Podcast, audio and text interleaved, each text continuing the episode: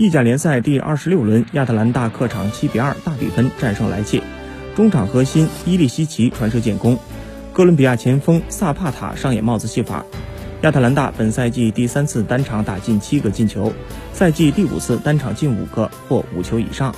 其他比赛包括七比零战胜都灵，五比零战胜帕尔马，五比零战胜 AC 米兰，以及七比一战胜乌迪内斯。上一次有球队在意甲联赛中单赛季至少有五场比赛打进五球及五球以上的，还是一九五八到五九赛季的 AC 米兰。加上这场比赛，亚特兰大在本赛季的二十五场的联赛攻入了七十个进球，这一数据冠绝意甲，比第二的拉齐奥整整多出了十个，比卫冕冠军尤文图斯多了二十二个之多。